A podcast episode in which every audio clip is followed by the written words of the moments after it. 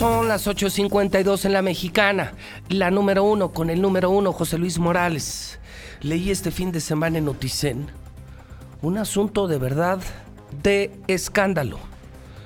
Otro escándalo para el Poder Judicial de Aguascalientes, exclusiva la información, la investigación del periodista Carlos Gutiérrez de Noticen, a quien saludo esta mañana con un adelanto, con una presentación, un resumen, sinopsis de la historia que usted puede encontrar en noticen.com. Carlos Gutiérrez, eh, colega y amigo, ¿cómo estás? Buenos días. Pepe, muy buenos días, ¿cómo estás? Muy buenos días a tu auditorio, ¿cómo te va, Pepe? Oye, Carlos, empezando la semana y bueno, pues dentro de tantas cosas locales, nacionales, internacionales, eh, me encuentro con esto, Carlos. ¿Qué es lo que has informado en Noticen de este que podría ser un nuevo escándalo en el Poder Judicial? Claro que sí. Mira, este, pues nada más, nada menos que la denuncia en contra de tres magistrados, los tres magistrados, que integran la sala penal y el juez sexto también de lo penal fueron denunciados este hace unos días ante la Fiscalía General del Estado por eh, hechos que pueden ser constitutivos de delito que tiene que ver con la inacción penal en contra de pues este o investigaciones en contra de, de, personas que puedan haber cometido delitos dentro de un eh, juicio. No sé si te acuerdas Pepe que hace este, unos años más concretamente en el 2014 eh, hubo una denuncia de gallística del noreste donde al parecer unas empleadas habrían robado dinero del casino de la feria de San Marcos. Eh, fue un hecho que se divulgó en su momento pues eh, fue muy escandaloso eh, pasa el juicio, en realidad eh, la, en primera instancia eh, estas acusadas pierden el, juicio, se van a la sala eh, penal, ratifican precisamente lo que el juzgado sexto calificó como, digamos, culpables y luego después ellas se van a otra instancia que es este ya el amparo y ahí ya corrigen y enmiendan la plana, pero en el Inter, pues quedó demostrado que eh, tanto el juez sexto como los magistrados eh, fueron omisos eh, toda vez que eh, emplearon, por ejemplo, en esta empresa a dos testigos falsos, este la actuación de los policías ministeriales al lado de asegurar el, el dinero presuntamente robado, que eran poco más de 120 mil pesos, 150 mil, tampoco estuvo apegado a los protocolos y bueno, pues esos delitos mm, quedaron impunes, en realidad ya no fueron este, denunciados cuando el artículo 100, 222 del, del Código de Procedimientos eh, Penales a nivel nacional obliga a los funcionarios públicos a que una vez que tienen conocimiento de hechos delictivos, pues tienen que ser denunciados. Me parece que esta conducta es repetitiva y reiterativa en, eh, no solamente en el poder judicial, sino en otras esferas de la, de la actividad, eh, digamos, pública, pero ahora resulta de que pues las afectadas dijeron, a ver, momento, o sea, a ver, tú ya me, me, manchaste mi honor, me quitaste mi dinero, este, me, ahora sí perdí mi trabajo, y quienes realmente tienen la culpa, quienes realmente mintieron a la autoridad, pues no, resulta que no, no, no actúas contra ellos. Y entonces, pues se armaron de valor, e hicieron ya la denuncia correspondiente, y pues mira, es la primera vez en la historia, Pepe, que eh, la sala penal los tres magistrados y un, y un juez penal pues son denunciados, ¿verdad? Por delitos. Y me parece que esa es la nota importante. ¿Cómo ves, Pepe?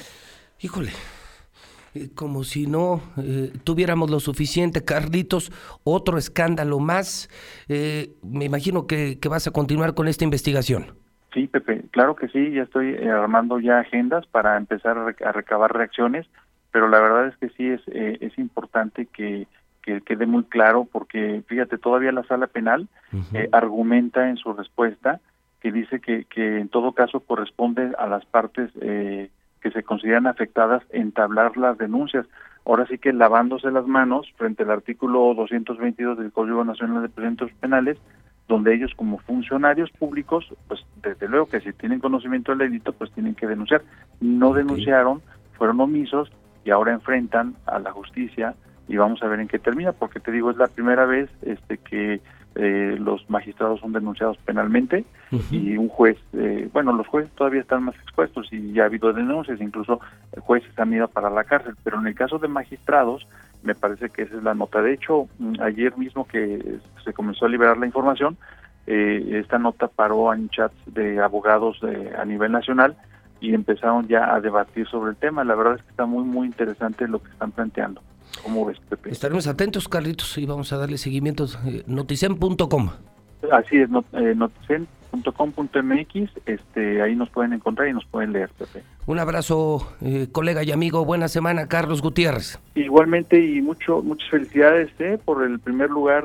Reiteradamente ya son no ahorita varios años en los que estás este, en la cresta y muchas felicidades. Gracias, Carlitos. Primer lugar del que seguramente formas parte. Un abrazo, amigo.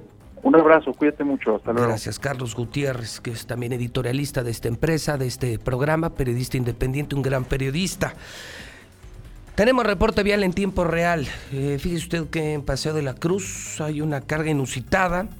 Es Mariano Escobedo, Hierro de Nacosar y fila de hasta 900 metros.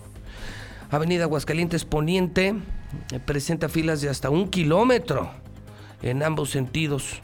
Esto por, porque allá están las eh, obras del paso a desnivel en Quesada Limón y es una locura, una verdadera locura. Avenida Universidad también muy importante. Eh, por eh, primer anillo y segundo anillo, muchísimo tráfico.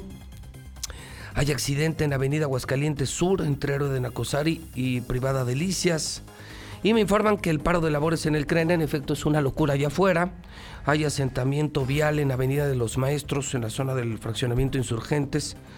Busque eh, vías alternas, es una locura también el paro en el CRENA que están reportando a través de la mexicana. Son las 9 de la mañana en la mexicana. Usted escucha la número uno y yo soy el rey de la radio.